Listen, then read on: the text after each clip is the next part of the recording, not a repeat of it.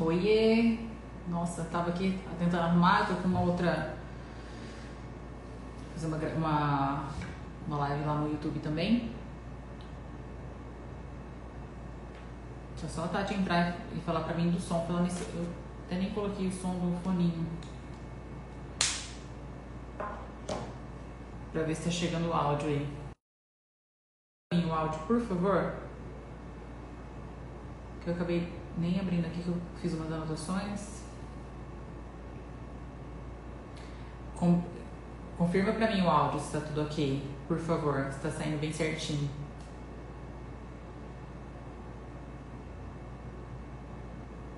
Tá? Ai, que ótimo então. Bom, vamos começar. Deixa eu só abrir aqui minhas anotações, porque tem uns dados estatísticos que eu quero falar. Peraí. Que é sobre dependência emocional, né? Até coloquei dois livros aqui para falarmos sobre. Deixa eu só entrar no ao vivo aqui também, que eu vou estar tá gravando essa live. Ai, peraí.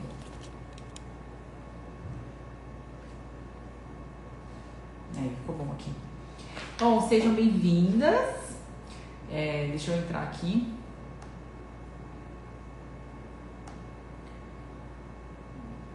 Eu fixei agora que toda terça e toda quinta eu vou fazer a live. Pelo menos assim eu consigo me programar com vocês. É, então quinta-feira eu tenho, eu tenho vários temas aí para os próximos meses formados já. E é bem interessante porque eu quero alertar, principalmente agora, que infelizmente a gente entrou no lockdown de novo e eu quero até trazer uns dados estatísticos aqui e ajudar, contribuir de alguma maneira, né? Porque eu até vou colocar uma frase essa semana que eu achei bem legal, falando sobre de nada adianta se a gente não compartilha o nosso conhecimento e não contribui de alguma maneira, né? Eu acho que a gente está aqui para isso. É, bom, seja muito bem-vinda à minha live. Eu falo, pergunta para Paulinha, porque eu pego todos esses temas que eu chamo de essas perguntas que vocês me enviam e elaboro um tema em cima disso de forma contributiva, tá? Aqui nós vamos discutir como você pode entender o seu passado, como que o nosso passado, passado molda o nosso presente, pode mudar o direcionamento do nosso futuro. Deixa eu só fixar o tema aqui, tá? Peraí.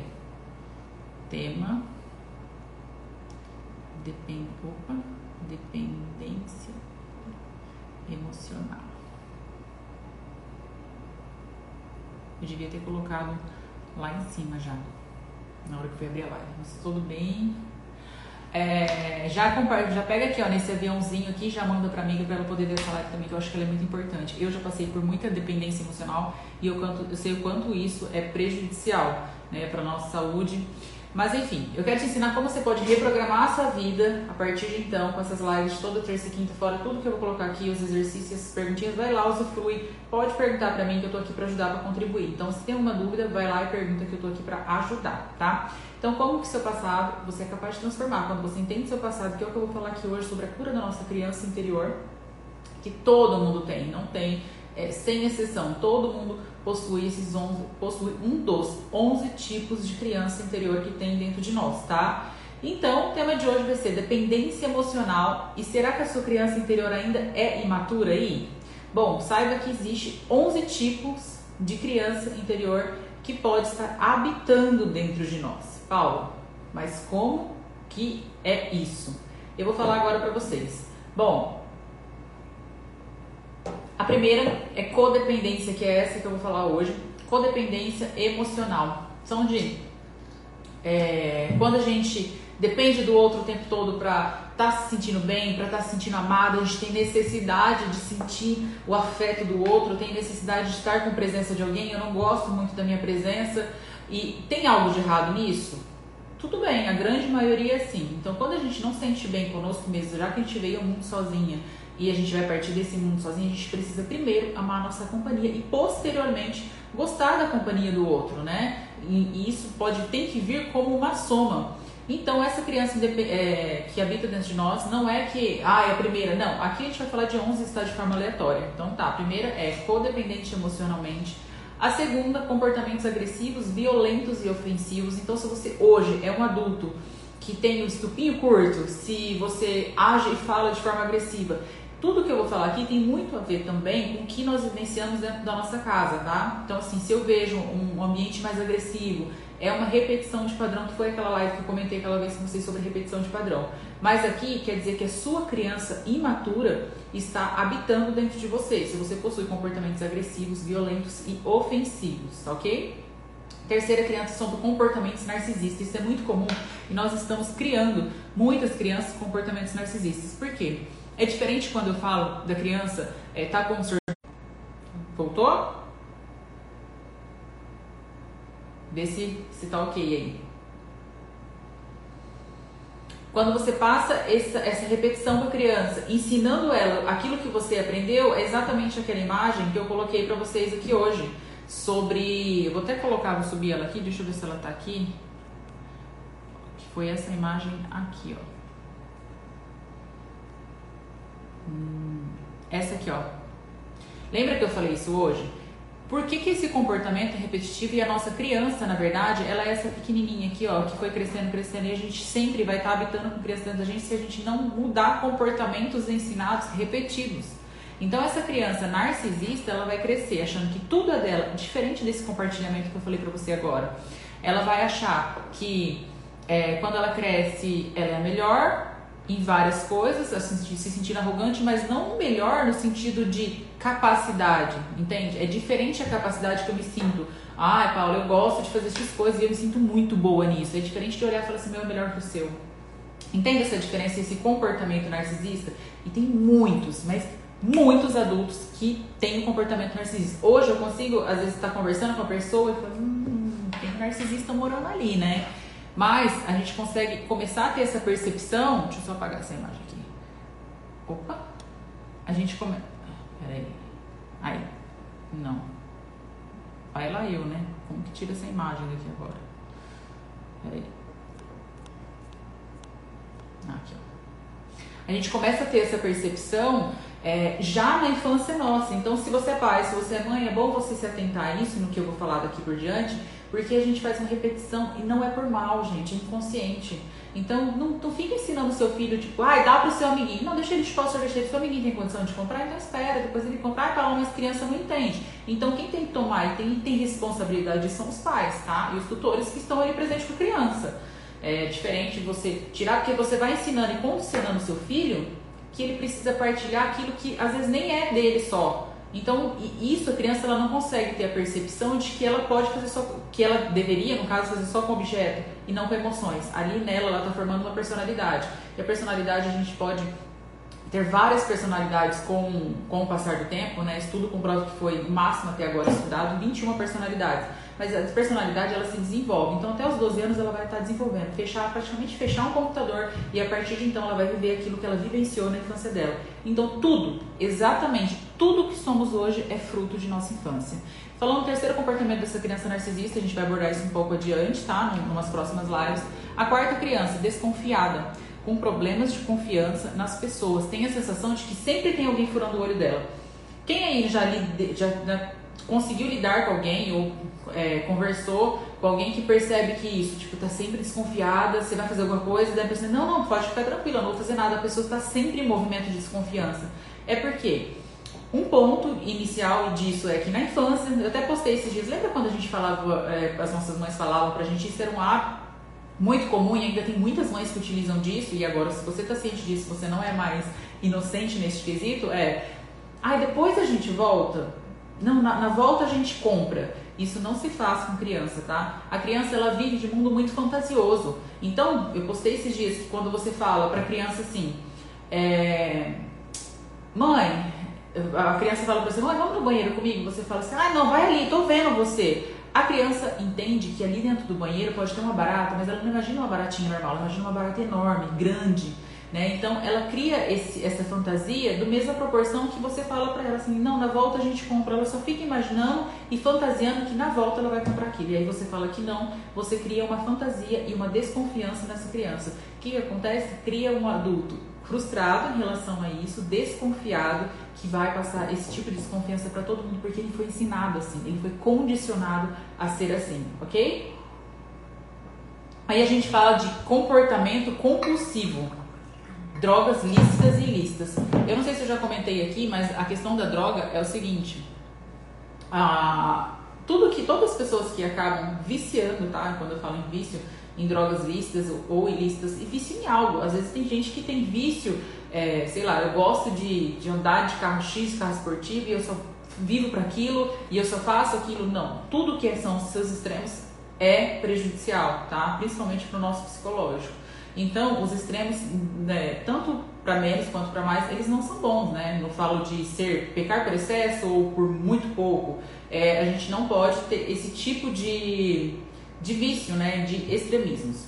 Então, eu até falei já esses dias, eu contei, não sei se foi agora por esse dia, mas tem um tempinho sobre a história do de um livro que eu li que fala sobre o violão, né? A corda quando ela tá muito bamba, ela não toca, e se ela estiver muito apertada, ela também não toca, ela arrebenta. Então a gente pode levar isso como base, ok? É, de crianças desconfiáveis. É, perdão, compulsiva. As drogas listas ou ilícitas. A droga lista é, que a gente fala, de repente, assim, ah, um vício, que eu comentei aqui, em alguma coisa, algum objeto, vício refrigerante, vício de estar com pessoas. Tem gente que tem que estar sempre com pessoa. E aí, quando você tem, consegue nomear isso, o seu comportamento, fica mais fácil a gente trazer uma resolução quanto a isso. É, sexta criança, crianças que têm crença de má... Isso aqui é muito interessante, vai, você vai lembrar de algum adulto assim. Criança tem crença mágica de que algo vai acontecer e ficam esperando de um Deus, falando aqui em minúsculo. Ai, não sei se estou prestando a imagem aqui, tá desconcentrado. Peraí. Uma criança com um Deus é, que vai fazer as coisas na vida delas. O que eu falo aqui é que tem muito, muitos pais, principalmente nós, né, eu sou cristã, que tem muita fé em Deus e isso é lindo, maravilhoso. Eu acho isso fantástico, porque a fé nos move para algo que é, não é tangente, mas que a gente não tem necessidade de ver para acreditar. E eu acredito muito. Mas a gente tem que tomar um certo cuidado, porque tudo que a criança, às vezes você fala e aborda perto da criança e fala para ela assim: ah, não, mas se Deus quiser, vai trazer pra gente. Não, não, Deus vai preparar. A criança ela cresce num mundo fantasioso em que ela acredita que a fé pode trazer isso para ela de modo mágico, né? E isso não vai acontecer. A gente precisa ir atrás. Eu até falei isso hoje, né? Falei, é, eu tava conversando com a minha irmã, eu comentei com ela, falei, nossa, é muito bonito essa fé que a gente tem, principalmente ela que estava conversando a respeito. Mas a gente tem aqui, né? Deus deixou a terra, Deus deixou o homem para a gente poder correr atrás, para a gente poder usufruir, para a gente compartilhar e ajudar uns aos outros, né? Deus usa de pessoas assim também. Então a gente precisa criar essas crianças nossas condicionando que ela precisa do esforço dela, elas precisam ir atrás, elas precisam buscar, entende? Então, crianças que têm crença de mágica, de que algo vai acontecer na vida delas como uma mágica, às vezes você fala, filha, espera lá, porque vai que. Diferente da gente entrar num conceito com criança sobre Papai Noel, sobre é, Coelhinho da Páscoa, isso é necessário. A criança ela precisa de historinhas, ela precisa de fantasia neste, neste quesito. Mas quando ela chega numa fase que ela já tem entendimento e racionalidade a partir dos seus seis anos, que era a sua segunda infância, e então a partir dos 12 que ela fecha a sua segunda infância, ela tem que ter consciência de que aquilo não é uma fantasia, mas ela precisa viver essa magia enquanto ela está na sua primeira e segunda infância. É muito especial e muito importante para o desenvolvimento da criança, tá bom? Sétimo, crianças que possuem distúrbios de relacionamento. Aqui também tem muito a ver com a questão do relacionamento que ela tem como espelho, que é o do pai e da mãe. E se a criança crescer num lar onde ela vai ver esse distúrbio de relacionamento, brigas, agressões, ela vai criar, crescer uma criança imatura dentro dela nessa questão de relacionamento. Ou ela vai temer ter um relacionamento igual, ou ela vai repetir. Qual que é a maior tendência, Paulo? Repetição. Ela vai tender a repetir mais esse padrão de comportamento de relacionamento do que rebelar. Ou então é, cresce uma criança desconfiada, dependendo do teor da discussão. É muito importante essa vivência que a criança tem, essa experiência que ela tem dentro de um relacionamento. Então, poderia ser uma criança que habita dentro da gente hoje de distúrbios de relacionamento. Um outro, uma outra criança que seria a oitava, comportamentos que não construíram superego. A gente fala aqui do id, do superego e do ego. O que, que é isso, Paula? É, Freud explica isso muito bem na psicanálise. Eu vou fazer uma abordagem muito simples só para você entender. Vou fazer uma historinha aqui. O id é o nosso desejo mais profundo, né? É o nosso desejo é, mais primitivo, digamos assim. Então o id ele cuida do nosso desejo. A gente vem falar do super do ego, que é, é como se fosse assim. Pensamos em um cavalo, é, e o cavalo é o, a, o nosso id, né? O desejo de, de montar, então assim. mais profundo. Vamos ver se vocês vão conseguir entender essa analogia que eu vou fazer. Aí a gente entra com o ego, que seria a célula, tá? E aí vem o superego, que somos nós. Então, nós, o, o ego é o que faz a proteção, a racionalidade do desejo que a gente tem, do id, tá? Então, assim, o ego protege o nosso id e o superego é o que comanda as nossas ações. Ficou claro? Senão eu, eu explico de novo. Lembrando, o cavalo seria o nosso desejo, onde a gente vai conseguir montar. Vem a cela, que é o nosso ego, onde eu consigo talvez controlar esse cavalo. E vem o superego, onde entra a nossa racionalidade para nossas ações. Então seria basicamente isso. Tem crianças que não desenvolvem na sua fase adulta o seu superego. Então elas não obedecem leis. O que, que seria o superego? Aonde eu sou a pessoa que vou montar no cavalo tem essa racionalidade, eu não consigo ter o controle, eu não consigo cumprir aquilo que é devido e que eu preciso cumprir. Afinal de contas, as leis estão aí para serem cumpridas e se eu infringi-las, eu preciso ser punida, correto? Então, quando a gente cresce com crianças, ai, tô nem aí, se eu não posso, ai, eu não quero nem saber se eu não posso são crianças que ainda habitam em adultos que não construíram a sua base de superego, entendeu? Essa, agora a gente vai para a nona criança, já está acabando, eu vou entrar no conceito mais profundo para explicar o que, que acontece em alguns dados estatísticos. Comportamentos de vícios, e aí é diferente dessa, dessa crença que eu falo sobre comportamento compulsivo. Compulsivo pode entrar também alimentação, tá? Então tudo isso tem a ver. Se uma criança é, eu vou citar até um exemplo aqui sobre essa questão do comportamento compulsivo, que eu até queria falar, acabei não anotando aqui. Teve um, um caso que a gente tratou na, numa mentoria que ela comentou que a filha dela passou quando tinha 6, 7 anos, salvo engano, tá? Mas era na primeira infância, então abaixo de 6 anos, estava numa na casa, né, numa casa de campo, e ela falou assim que tinha deixado a filha sozinha até então, com, não lembro se era com um caseiro, alguém que responsável, e essa pessoa tinha ido até o. É, não é caixa d'água que chama, que a gente tirava água antigamente. Tinha ido até uma. como se fosse uma, uma descida, assim, lá embaixo tinha. Quando pegava água, poço, um poço artesiano e do lado desse poço artesiano tinha alguns botijões de gases. Eu não sei do que, que ela exatamente trabalhava, me lembro é, muito por cima dessa história, mas eu lembro do episódio que ela contou. E por algum motivo, esse botijão de gás explodiu. E ela lembra que a menina estava pedindo para a mãe, para a pessoa que estava cuidando dela, comida. Ela estava com fome. Ah, eu quero comida, eu quero comida. Enfim, explodiu e a pessoa se feriu gravemente. E aí chegou chegou, chegou chegaram os bombeiros, aquele furdunço. Você imagina uma criança perdida sozinha com a explosão que teve e ela ali chorando porque ela estava com fome, ela não está entendendo nada. A criança vive num mundo de fantasias e ela lembra que ela desenvolveu a compulsão alimentar por conta desse trauma, desse episódio. Por quê? Deixa eu só o ar que tá aqui ela desenvolveu a compulsão alimentar porque ela ficou com fome, ela foi pro hospital e ela falou assim que a menina, a filha dela relatava isso pra ela até hoje, que ela lembra muito perfeitamente, além de ser um episódio traumático, que isso fica na nossa, nossa janela killer, ela ainda desenvolveu a compulsão alimentar. Então ela precisou trabalhar isso de modo muito, muito assim, é, evidente sobre essa questão, porque o desenvolvimento da compulsão alimentar foi ali, porque ela acabou passando essa, essa essa fome nesse dia tão traumático para ela. Então, isso é um dos episódios. Pessoas que, que desenvolvem compulsão alimentar mesmo, elas pegam comida do lixo, elas pegam comida e batem no liquidificador. Então, tem que tomar certo cuidado do que você vivenciou na infância, porque às vezes a depressão, que eu vou falar um pouco adiante, que está acontecendo, é, a sociedade vem exatamente lá do seu passado. Aliás, tudo que nós somos hoje é fruto de nosso passado. Tá ok? Vamos lá continuar. Boa noite para vocês. Distúrbios de pensamentos. Aqui é até interessante porque assim, a criança interior que habita dentro da gente que tem esse distúrbio de pensamento é que assim, você fala X coisa, a criança já imagina. É diferente quando eu falo assim, viu? Imagina agora hum, que você está numa piscina assim, e aí vem uma baleia muito grande. Você fantasia, você até imagina a cena.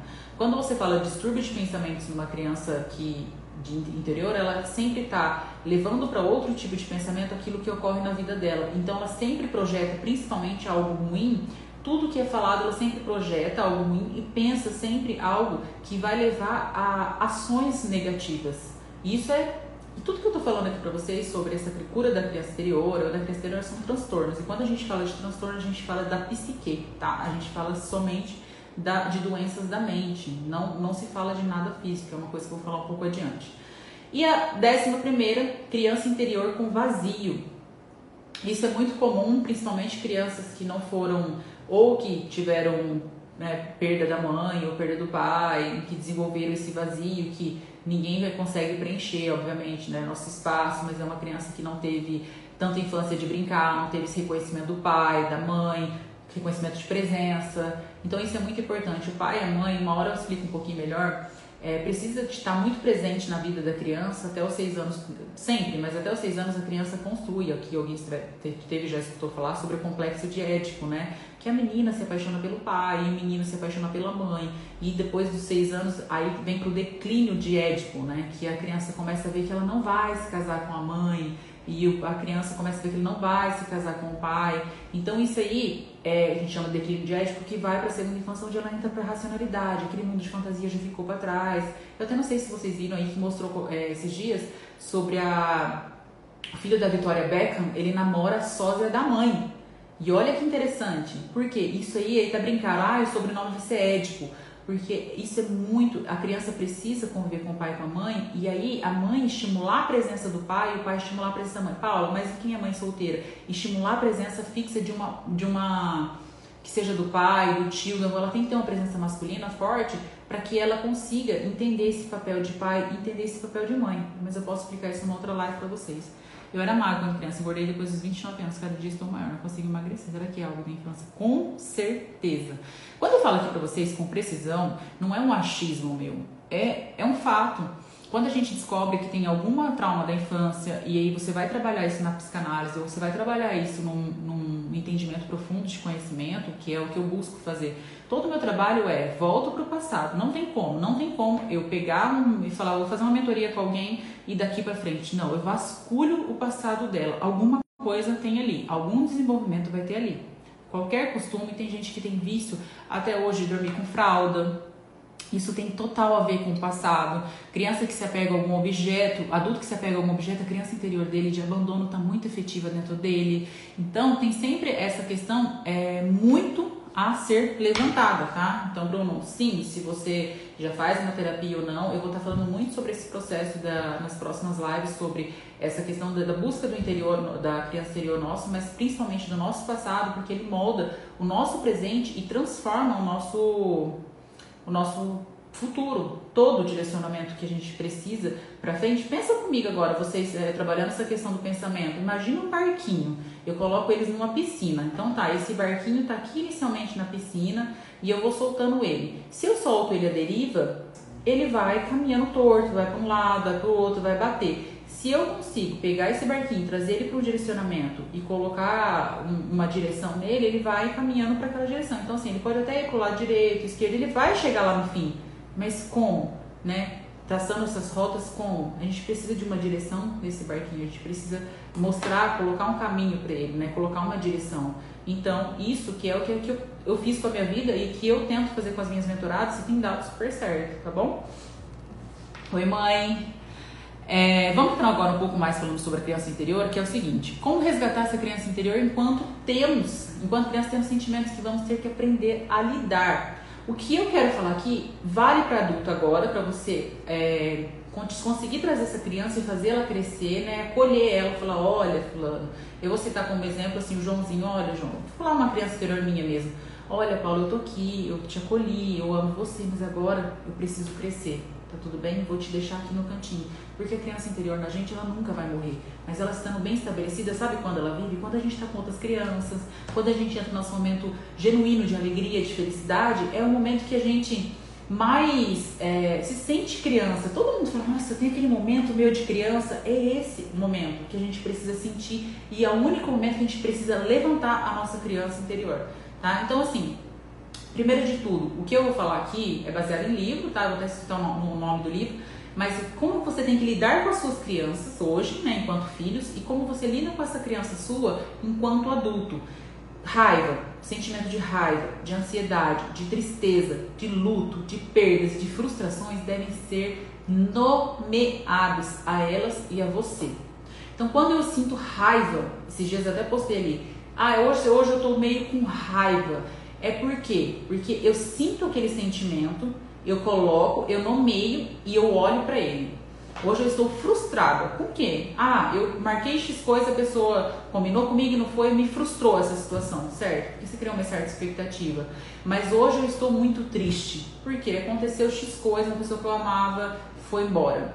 Ah, hoje eu estou de luto. Entende que a gente consegue dar nome para essas coisas? A gente tem que aprender a lidar com esse sentimento. Ah, eu não quero, não, não, não quero. O que você tem? Não, não estou estressado. Não, hoje qual é o sentimento que eu estou? Quando você entende isso, você consegue nomear esses sentimentos, você consegue lidar e adestrar aquele seu sentimento. Então, assim, muitas das pessoas a gente não aprendeu isso. E por quê? Foram condicionados, repetições, nossos pais, eles é, aprenderam assim com os nossos avós e tudo que eles nos deram era o que eles tinham para nos dar, tá? Que eu vou falar até um pouco adiante sobre isso. Mas muitas das pessoas que não aprenderam a entender de que como que dá permissão para a criança amadurecer, mas se tornar uma criança mal-humorada, ranzinza, reclamona, narcisista. Então, quando eu falo para a criança assim, eu até coloquei aqui, ó, quando for lidar com uma criança, lide, fale a ela o sentimento que está sentindo e sabe o que está sentindo, é que sabe. Quer entender melhor? Eu até coloquei aqui o nome do livro. Quando você vai lidar com uma criança, que a criança fica, não, eu não quero, não sei o quê. Você fala, filho, ou que seja qualquer criança, é, Juninho, a Titi entende que você está com raiva. A Titi entende, mas vai ser desse jeito que a gente vai continuar fazendo, tudo bem? Tudo bem você ter raiva, não tem problema. Você entende quando eu falo com a criança, a criança, ah, que pai que mãe que faz isso assim normalmente? É difícil. Então, quando você fala com a criança assim, ó, eu entendo que você não quer fazer, mas você vai precisar fazer. Tudo bem? Você dá esse comando com respeito. Criança precisa sentir respeito e não medo. Então, quando eu falo para criança assim, ó, é, a criança às vezes você fala assim, ó, pega lá, não, não pega, pega lá, não, não pega, pega lá, não, não pega. Aí você olha para a cara dela e fala assim, fica nesse bate, bola e volta. Não, quando a criança querer repetir tudo que você falar, pega lá, não, não, pega você fala, olha, eu entendo que você está falando e eu escutei que você já me falou quatro vezes, mas você vai levantar e vai pegar, tá bom? Então você vai trabalhando essa, esse respeito, é diferente de você trabalhar o mandar, vai lá, senão eu vou te bater. Trabalhe com a base da troca. Olha, você não vai lá pegar? Sabe aquele brinquedo que você gosta muito de brincar? Vai ficar dois dias sem. Você quer ir pegar, dar essa chance para criança? Você quer ir pegar ou você quer ficar sem eles dois dias? Mantenha a posição. Os pais precisam manter essa posição firme de não. Dois dias, se ele optou pelos dois dias, é os dois dias que vai se ficar. Por quê? Porque vão crescer adultos diferente desses adultos que eu coloquei aqui, né? Desses 11 adultos, narcisista, reclamão, compulso. Entende que tem tudo a ver com o que nós tivemos como base de educação? Bom, quem entender melhor, eu até coloquei aqui, eu li esse livro em um dia, tudo bem que ele deve ter umas cento e poucas páginas, mas vale muito a pena. Chama Lei, é, Carinho e Firmeza com os Filhos. Foi indicação da Samia Marcilli, que é a mulher do Ítalo Marcilli, que tem seis filhos. É, é, não, o livro não é dela, não lembro exatamente, mas foi esse livro, tá? Carinho e Firmeza com os Filhos. É importantíssimo para quem aí tem filhos, eu não tenho, né? Mas eu tenho sobrinhos e quem sabe um dia filhos, e trabalho com isso, eu acho extremamente importante, ok? Quando nos tornamos adultos, começamos a seguir sentimentos e negamos, tá? Então é o que eu acabei de falar. Se de repente eu estou com raiva, eu vou negar esse sentimento porque eu não quero sentir, porque eu tenho um motivo para ele, né? Então quando eu estou muito frustrada, criei expectativa, tende a gente a negar esse sentimento porque a gente não quer sentir. Diferente da negação, eu preciso acolher esse sentimento, sim, saber nomear esse sentimento e você conseguir administrar isso que está dentro de você. Então, até eu vou falar uma, uma coisa importante. Ó. Quando nós tornamos adultos, começamos a repetir sentimentos e negamos as nossas repressões, os nossos castigos, e com isso a gente negamos a criança interior ferida, porque ela continua viva dentro de um corpo adulto. Todas as crianças que foram repreendidas, é, muito é, castigada ou apanhou bastante, né? Tem isso é, muito de, de familiar de que vem, né? Eu acredito ainda assim que essa questão, eu, eu sou contra essa questão do, de usar a, qualquer que seja, né? Varinha, o tapa e tal, mas tem mãe ainda que opta e a varinha é listo, né? Quiser bater, tipo, dar umas, uma, umas palmadinhas, mas eu não, não utilizo desse meio, né? Comigo funciona essa questão do respeito e aí a gente fala, ah, quando tiver filho, e é por isso que a gente prepara e eu indiquei esse livro para vocês, faz todo sentido. Quando essa criança, quando adulto, a gente começa a repetir esse sentimento e nega essa frustração, essa repreensão ou é esse castigo, a gente não aceita, por exemplo, vai fazer isso, vai fazer aquilo. Não, aí você pega e bate. A criança ela torna, torna isso traumático, quando ela cresce, ela fica indignada. Ela fica indignada com o que aconteceu no passado e ela se torna essa criança, esse adulto, é, lembrando sempre daquilo que aconteceu na infância dela e ela tende a repreender isso e deixar essa criança interior viva. Então o que ela faz? Normalmente, não sei se vocês já ouviram falar que crianças, quando sofrem né, de violência dentro de casa, ela coloca isso para fora de alguma maneira. Então, se o corpo cala, se a boca cala, fala-se falam-se as pontas dos dedos, né? Segundo Freud. O que quer dizer isso? As minhas emoções elas vão sair, seja com dor física, ou seja, passando isso para o outro. Então, como que isso funciona?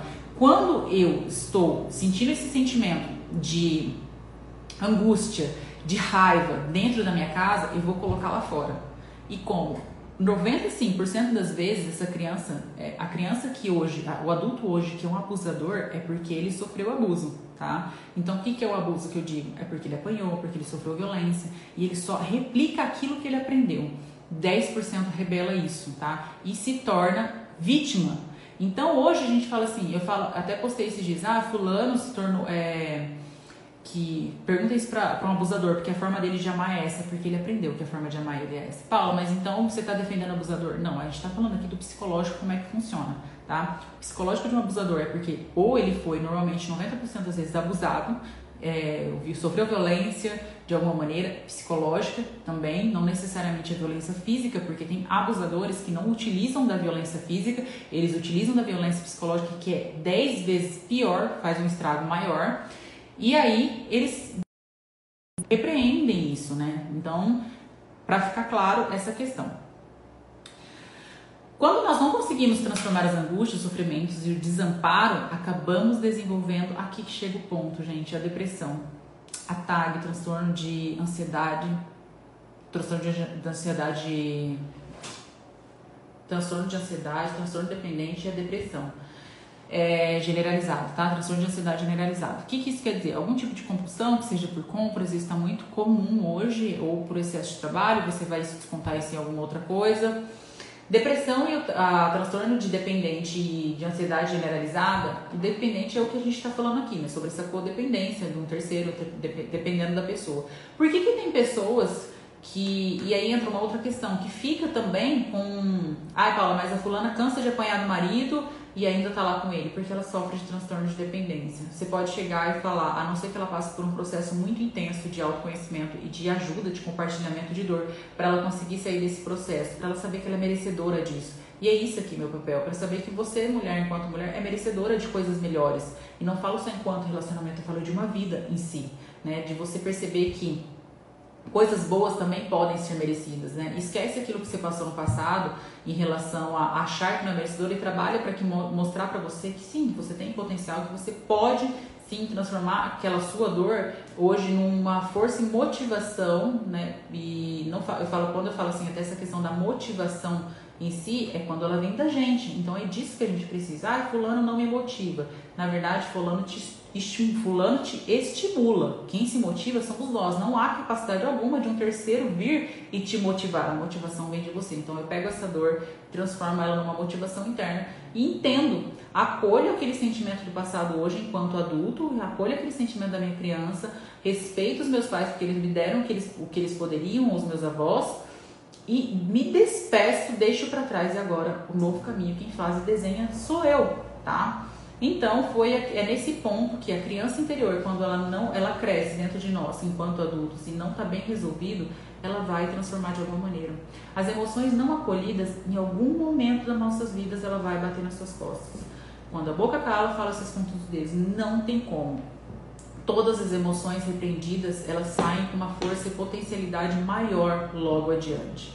Não adianta querer esconder, é, ninguém cresce na felicidade e todo mundo se transforma quando entende essa dor, né? Então tira aquela angústia e às vezes a pessoa fala assim, às vezes você escutou de modo grosso e fala assim, ah, mas quem perdoa é, tem que perdoar e esquecer. Não é tão simples assim. A gente não esquece, a gente se despede. E quando eu despeço, eu olho para o passado, eu entendo aquilo, falo, ó, fulano que seja um relacionamento me deu ah, o que poderia me dar, mas agora eu cresci, estou indo adiante e prossegui no meu caminho com as ferramentas que eu tenho agora e com o aprendizado que eu tenho agora. É diferente, tá? O que eu até queria falar pra vocês, toda vez que a gente usa, não sei se é, tá muito assim, modismo, mas também tá muito em evidência, toda vez que eu uso a palavra transtorno, eu falo da psique. Toda vez que eu falo da psique, é uma doença mental. Então, todo mundo, quando eu falo transtorno de ansiedade, transtorno de. Eu até tenho aqui, ó, o livro. Esse aqui eu já indiquei pra vocês. Tô fazendo um estudo dele aqui, ó. É, mentes ansiosas. Toda vez que eu falo sobre o transtorno, a gente tem vários tipos de transtorno. Eu vou até ler aqui só pra vocês verem quais são esses transtornos. Transtorno de, esse, o nome eu até coloquei aqui pra vocês, né? O transtorno de ansiedade. É, o transtorno de pânico, síndrome do pânico, transtorno dependente, ATAG, eu até coloquei esses dias aí várias outras. É, transtorno de ansiedade tá aqui. Deixa eu ver se tá aqui outro nome. Transtorno de. Ah, eu não tô aqui. Não tá aqui agora, na, na página marcada. Mas a gente tem vários tipos de transtorno. E quando a gente fala desse transtorno, é transtorno de fobia, é, fobia social, é um tipo de transtorno é, eu não consigo estar no meio das pessoas, eu me sinto é, muito fechado, eu preciso sair daquele ambiente. Algum momento que você passou alguma coisa no seu passado que te levou a isso. Crianças e adultos que, enquanto adultos, hoje têm medo do escuro, não conseguem ficar sozinho, tem alguma relação com o que já vivenciou algum momento traumático. Então, tudo, tudo, eu quero que vocês saibam com uma coisa aqui na cabeça hoje. Tudo que você é hoje e que você faz, os seus medos, suas compulsões, as suas dores, é da sua infância. Enquanto você não partilhar essa dor, não tratar isso, você não consegue prosseguir adiante e que em algum momento a sua dor vai vir de forma mais potencializada, tá? E aí como? Eu até vou falar um pouco aqui como que você pode questionar e conseguir modificar e entender o que você passou. Porque a gente precisa de um processo, tá? E esse processo ele é lento, mas ele é firme, é na rocha, você cria algo, algo, algo sólido de fato. Você não está criando algo que, ah, eu vou esquecer amanhã eu volto, aquilo volta com mais potência. Não, a gente precisa modificar isso. A mim, o meu autoconhecimento, desde então, quando começou, é, uns 20 anos eu tinha aí, esse processo de autoconhecimento, eu não paro de estudar. E nos últimos anos, todos os dias, todos, né? Inclusive um livro aqui que eu vou falar sobre essa doença psique, quando a gente fala, a única doença que a gente sai e vive mais no nosso inconsciente é a que a gente quando você fala para o outro assim, nossa, fulano é louco, a gente tem que tomar muito cuidado com essa fala, ela é muito pesada, porque o louco é aquele que possui esquizofrenia, ele vive no inconsciente dele, são pessoas que realmente é como se fosse a modo grosso tem uma divisão do cérebro, tá? Até coloquei aqui categorizando nessa né, estrutura psíquica, ela é uma divisão do cérebro.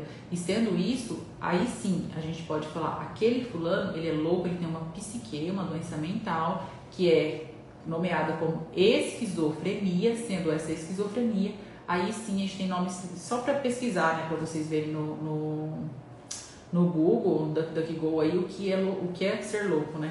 Um livro que eu gosto muito, inclusive eu li ele, ó, em 2010, Tá aqui, ó, 2010. Eu sempre coloco o nome. Ele chama Loucura. Esse menino, é, o pai dele, A Busca de um Pai no Insano Sistema de Saúde. É um livro, né, que tem aí, vocês, sei lá, umas 600 páginas, tanto tempo que eu li, preciso até reler. Então, tem 400 páginas, ó. E ele fala sobre o primeiro sintoma do filho dele, a esquizofrenia, né? Quando você leva a sua mente num potencial extremamente gigante e de muita pressão. O menino estava no último ano de medicina e, e, o primeiro colapso dele que ele teve com a mente, ele foi no vizinho dele no condomínio fechado e a, o vizinho chamou, chegou em casa, chamou a polícia porque viu que tinha alguém que tinha adentrado na casa e ele estava tomando banho na banheira do vizinho.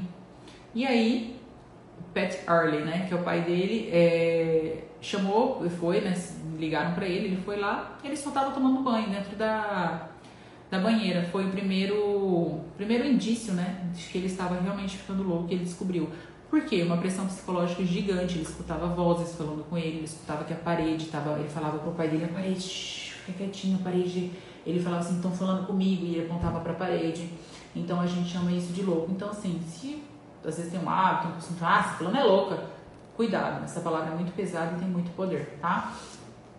Bom, falando disso, né, dito isso, indico o livro Loucura, até que tinha colocado aqui.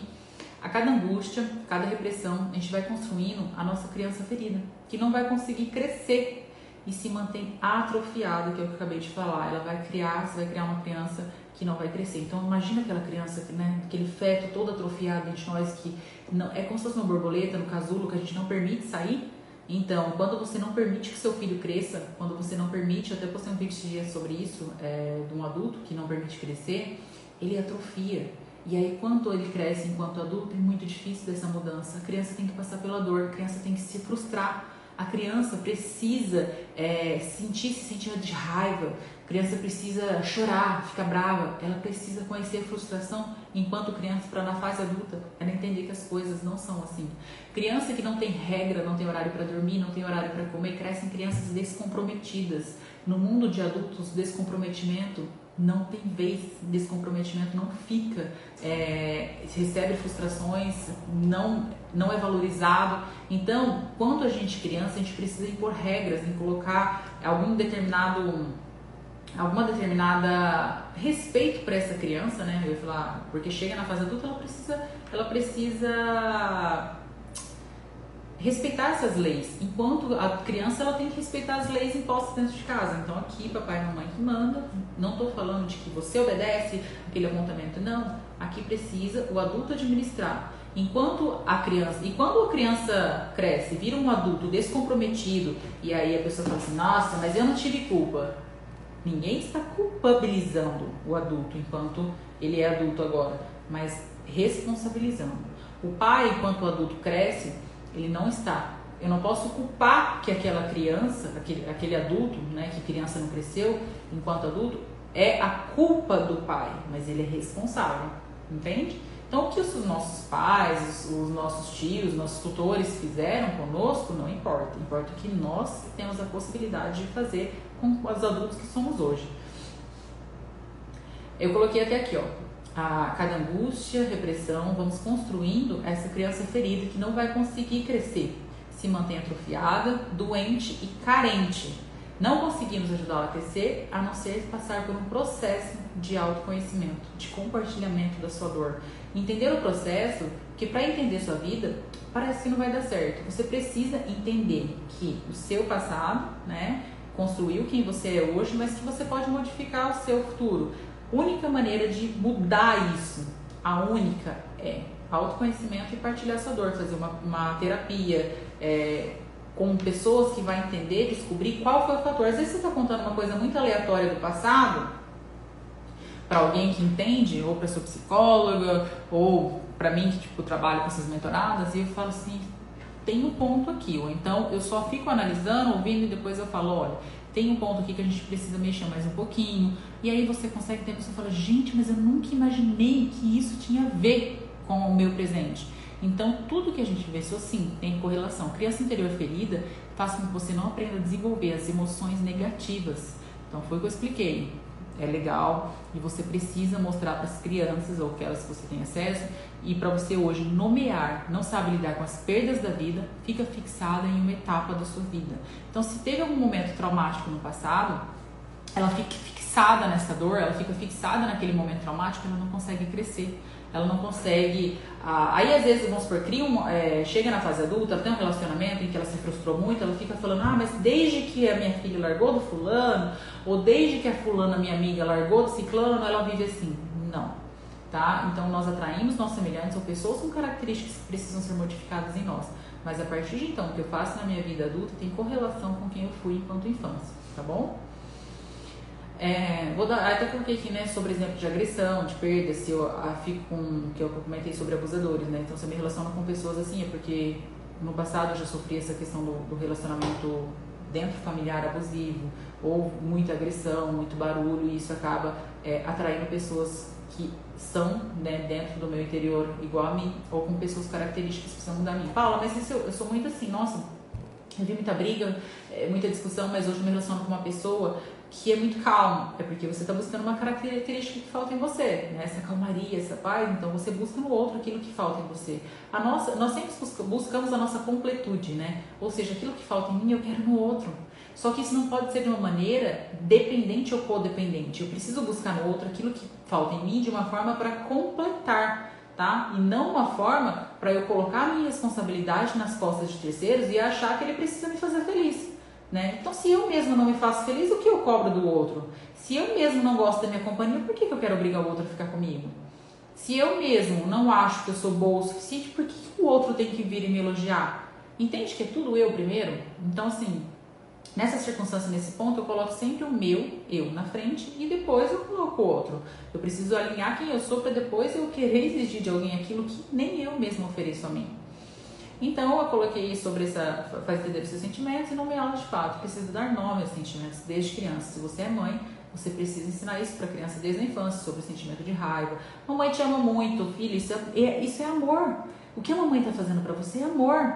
Mamãe te ama demais para deixar você ficar muito no celular. Não, a mamãe não vai fazer isso.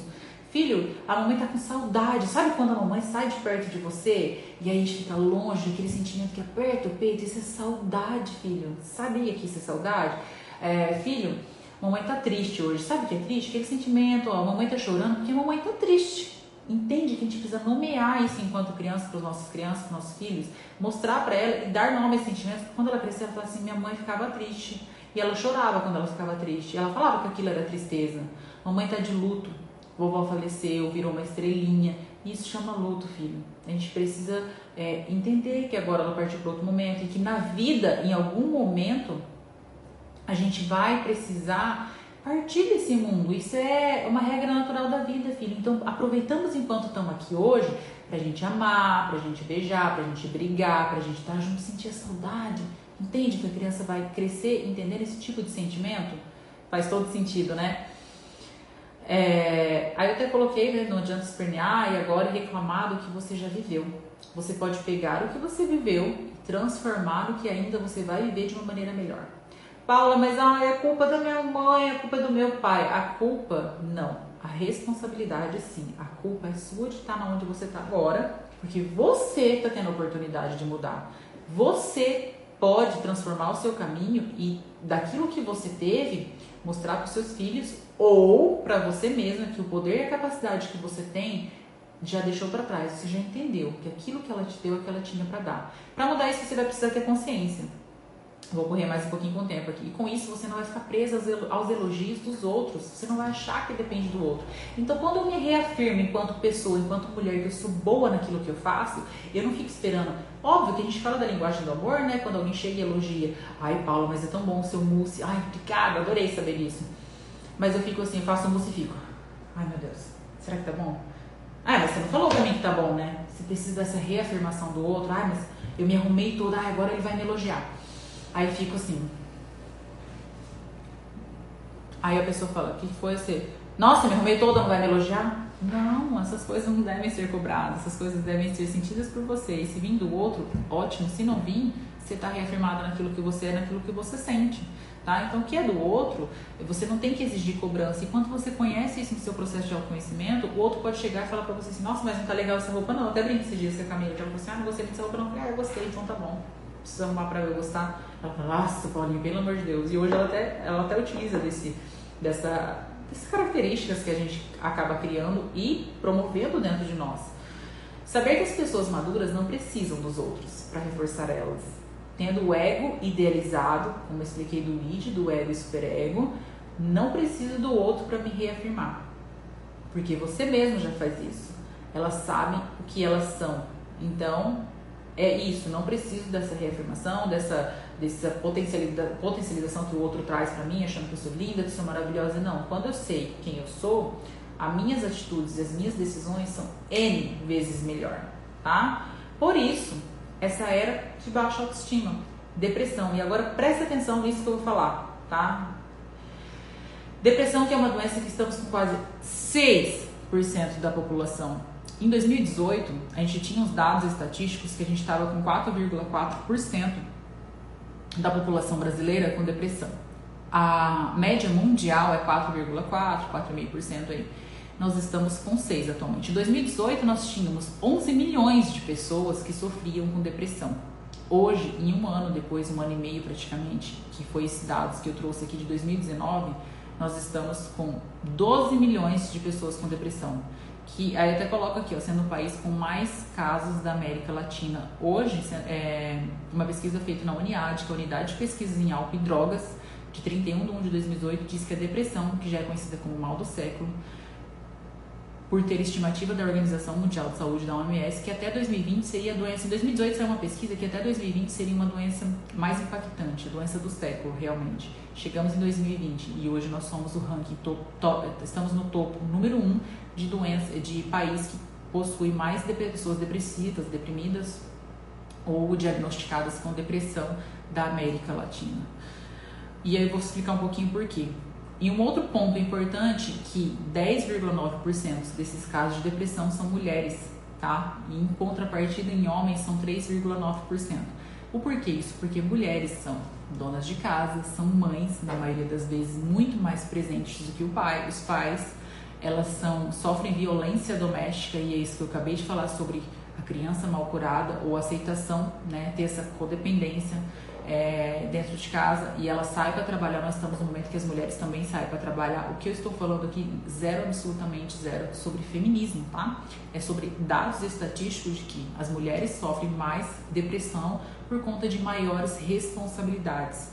Então, hoje, colocando o Brasil no top rank número 1 um da América Latina atualmente, mais de 450 milhões de pessoas no mundo sofrem com depressão, afetadas diretamente por transtornos mentais. Pode ser transtorno de ansiedade, transtorno de ansiedade é, generalizada, que é o TAG, transtorno de dependência, fobia, fobia social, e tem um universo de transtornos. A primeira cúpula global de saúde mental realizada em Atenas, da Grécia, que deu esses números. O número da OMS mostram claramente que o peso da depressão, em termos de perdas para as pessoas, vai provavelmente aumentar de modo que em 2030 ela sozinha será a maior causa de perdas para a população entre todos os problemas de saúde. Vocês têm noção do, da gravidade que é isso? Tem noção do tanto de transtorno que você imagina do que a gente está vivendo agora nesse lockdown, nessa pandemia? Eu vou colocar um texto essa semana falando que a, a eu até coloquei lá no grupo do meu WhatsApp, quem não participa, se quiser ir lá, eu coloquei um dados que a Itália soltou um alerta é, essa semana de que desde outubro até agora, nessa segunda onda de lockdown, jovens de 12 a 18 anos aumentaram em 90% o índice de suicídio. Paula, esse é assustador. Você tem oportunidade de estar aqui, se tem oportunidade de estar ouvindo isso, é para buscar realmente um outro caminho de autoajuda.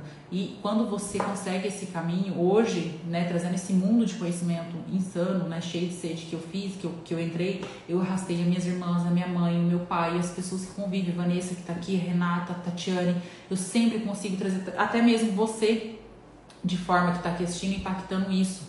Então são dados assustadores. Nós estamos em um ano a gente aumentou um milhão de pessoas sofrendo com algum tipo de transtorno mental.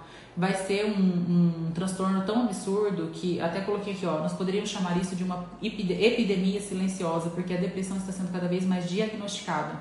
Está em toda parte e deve aumentar em termos de proporção, enquanto a ocorrência de outras doenças estão diminuindo. A doença que mais vai matar até 2030 é a depressão, doença psicológica. E não há, hoje eu vi até um post que fala assim, não há, pode ter uma farmácia em cada esquina que não vai ter cura suficiente para o que a gente sofre como transtornos mentais.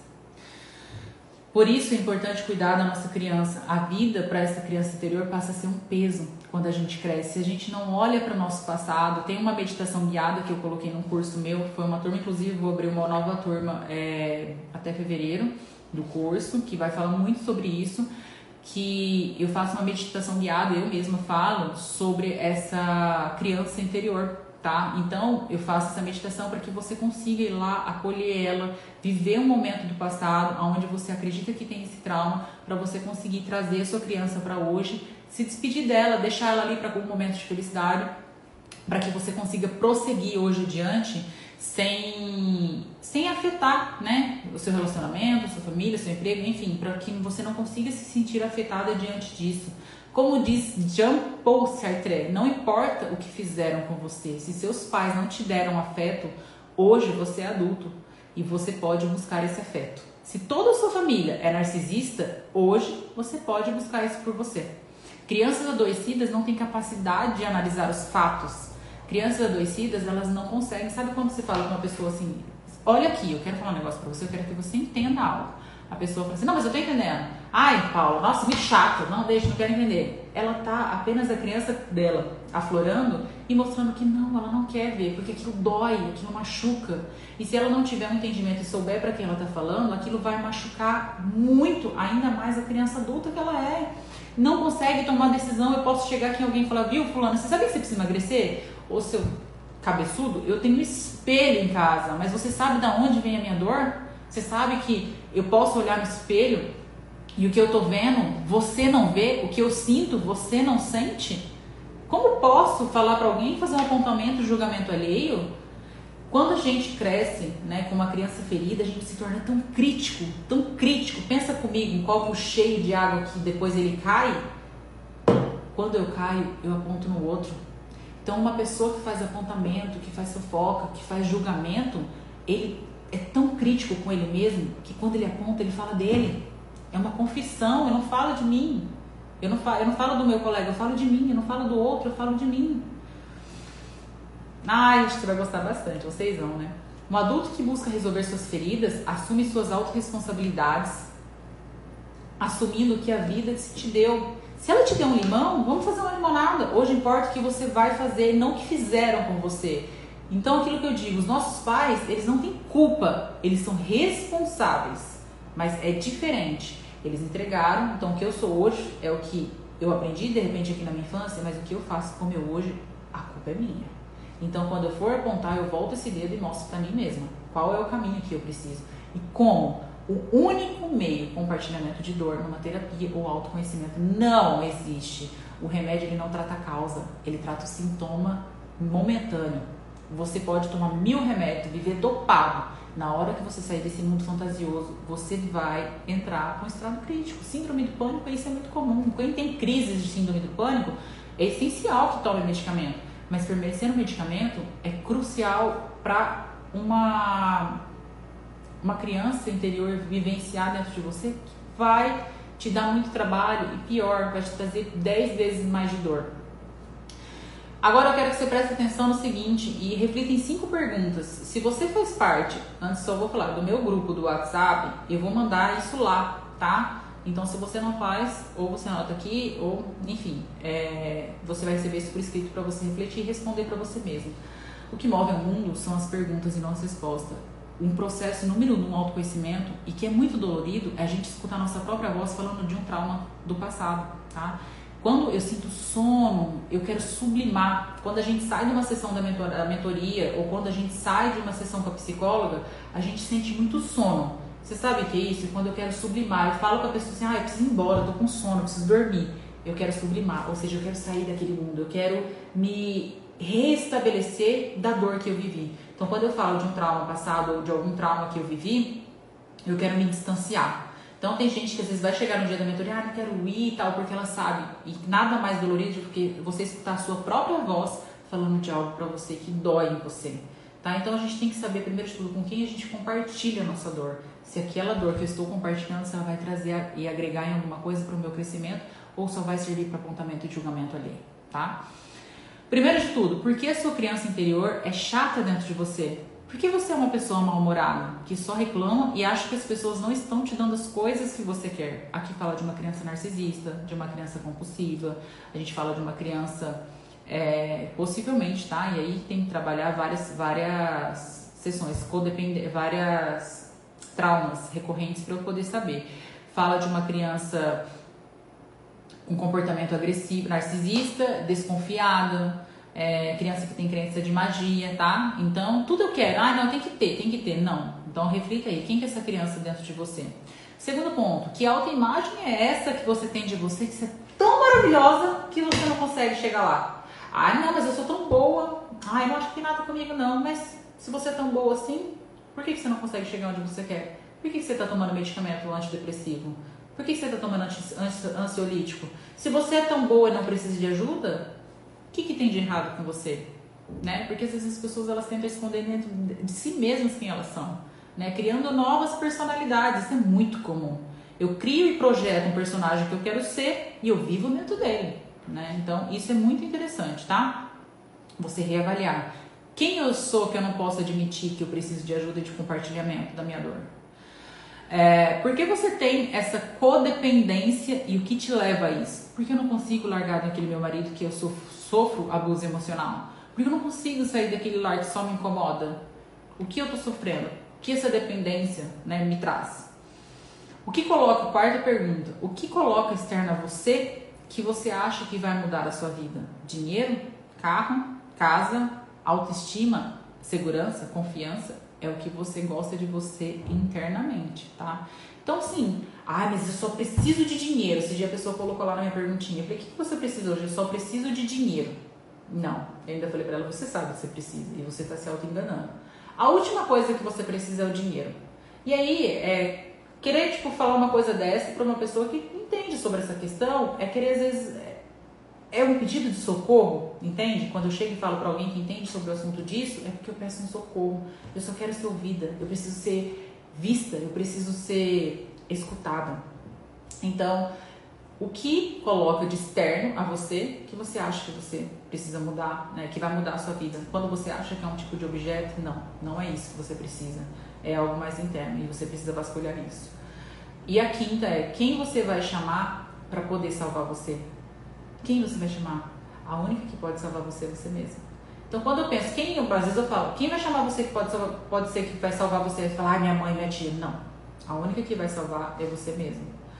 Minha mãe tá com 90 no... tá, Aí você pega, eu até coloquei né, tipo uma perguntinha, ah, minha mãe tá com 90 anos e era narcisista. E daí? Ela tá dando o que tem para você. O que ela tem de dar, ela já te deu. Que é nada. Ou seja, ah, mas minha mãe tem 90 anos narcisista. Se ela não pode te dar algo que você queira agora, ela não tá te dando nada que te, te, te agrega. E daí? É um problema dela. Né? Você está buscando ajuda ou você fica aí no muro das lamentações, está reclamando de fulano, de ciclano, de Beltrano?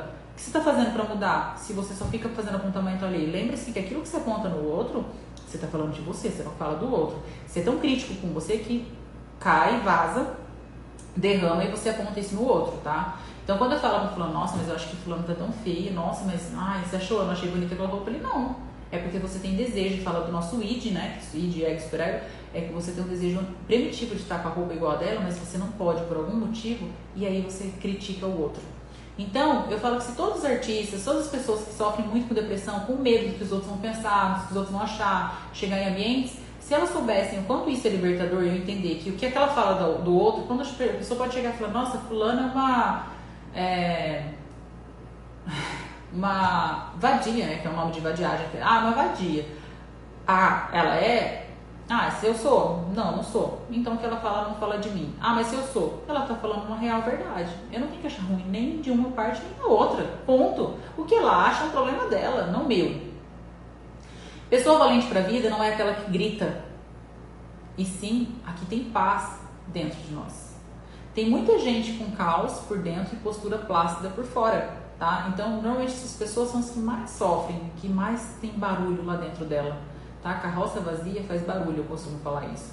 Então, aquelas pessoas que têm postura plácida, elas sempre têm alguma resolução a ser resolvida com ela. Aliás, todos nós temos, mas normalmente essas pessoas que às vezes estão caos interior e ela tem essa postura plácida.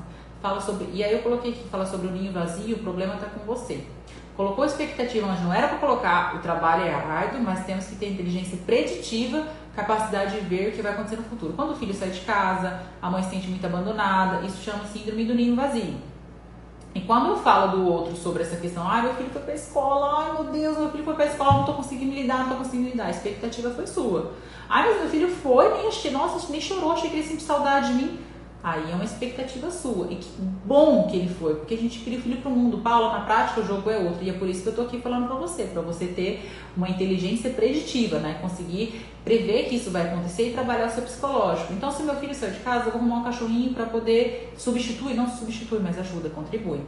Então, ter a inteligência preditiva é conseguir você ver que aquilo lá que vai te fazer sofrer. Eu tô num relacionamento que o cara, em seis meses de namoro, me xinga, é agressivo comigo, escolhe as minhas roupas. Eu sinto que ele tem todo esse perfil de relacionamento abusivo, mas eu continuo com o cara, né? Porque vai que ele muda. Não, ninguém muda. Só muda por si só. tá? Ninguém muda por causa de você. Ai, amor, mas muda essa questão de usar essa roupa. Não, eu gosto.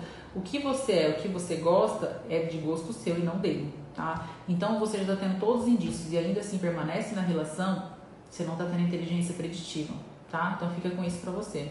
E a gente fala sobre os estressores verticais e os horizontais. Os estressores verticais, que é sobre essa questão da inteligência preditiva, é aquilo que nós não conseguimos prever, tá? Furacão, de repente acontece alguma coisa, é, ou por exemplo, um, é, uma doença muito grave que né, surge do nada, um, um luto repentino. Isso a gente chama de estressores, vertic, estressores verticais. Estressores horizontais é aquilo que a gente consegue prever. Ninho, síndrome do ninho vazio, né? Porque quando meu filho sai, meu filho me abandonou. Não, quem está se abandonando é você mesmo, que não está cuidando da sua, da sua segurança, que não está cuidando do, do, da sua inteligência emocional, aí, amiga. Enfim, eu acho que ficou um resumo aqui, uma coisa que eu queria que vocês guardassem em relação a tudo que eu falei. Tudo que você é, é fruto do seu passado, da sua criança. E aí, a sua criança dentro de você está imatura? Quando eu não aceito conselho, né? Quando eu não aceito conselho, quando eu falo esse tipo de conselho, são conselho nada mais é do que experiências vividas e eu projeto no outro quando eu chego e falo, fulana, não faz isso porque você vai se dar mal. É porque eu já me dei mal, já me ferrei e eu projeto aquilo no outro. Então isso é uma verdade que assim, porque a experiência vivida do outro não é sua, deixa com ele. A mochilinha das emoções do outro não é sua, deixa com ele. A minha mãe, né, muito emotiva que é, ela sempre. Fala, né? Mãe tem esse sentimento intuitivo, né? De, de, de prever, né? De sentir. E a gente tem que levar isso muito em consideração, porque são experiências vividas, né? Ela já passou por isso também. E aí a frase que eu vou postar lá agora no Instagram, se você leu, se você viu parte dessa live, duas coisas. Eu não perderia, porque eu vou mandar esse resumo dessa live para você lá no, no grupo do WhatsApp. Então vai lá no link da bio e corre lá no grupo do WhatsApp e não importa o que fizeram com você, o que importa é o que você faz com aquilo que fizeram com você. Agora a escolha é sua. Quinta-feira eu volto com uma outra live. Amanhã eu vou colocar o tema para vocês. Mas eu tenho certeza que vocês vão amar. Eu quero muito trabalhar essa questão do passado e foquem nisso, gente. Eu até tenho, coloquei um outro livro aqui, ó, que é uma indicação se vocês quiserem. Como a mente funciona. É um livro também que eu vou colocar a data. Olha aqui a data. 1 de 9 de 2014. Esse já é um livro maior, né? Ele tem aqui 667 páginas. São livros que valem muito a pena e tudo que eu tô falando aqui não é embasado em achismo, tá? Ou a experiência vivida ou são fatos, eu falo fatos fatídicos, são fatos realmente comprovados e dados estatísticos. Vou chorar quando você for embora, mas só aprendi com você que tem que voar. E foi com você, ai mãe, te amo. Paulo, sua atividade pública de tão necessária. Gente, mas esse elogio da noite. Alguém printa esse trem pra eu postar depois? Adorei esse elogio. Obrigada por tudo, de verdade. Eu vou abrir o campo de perguntas. Se sintam à vontade para perguntar sobre o que aconteceu na live hoje. Eu estou aqui para contribuir, para ajudar. E se 10, de 10 pessoas, duas conseguir né, ter uma saúde mental melhor por minha, por pelo meu conhecimento, experiência vida, por tudo que eu puder contribuir, eu já estou contribuindo com o mundo e essa é a minha contribuição que eu posso fazer. Eu espero vocês quinta-feira. Então quem não entrou, entra lá no meu grupo do WhatsApp que vai receber o resumo dessa live feito pela linda Tatiana. Um beijo, viu?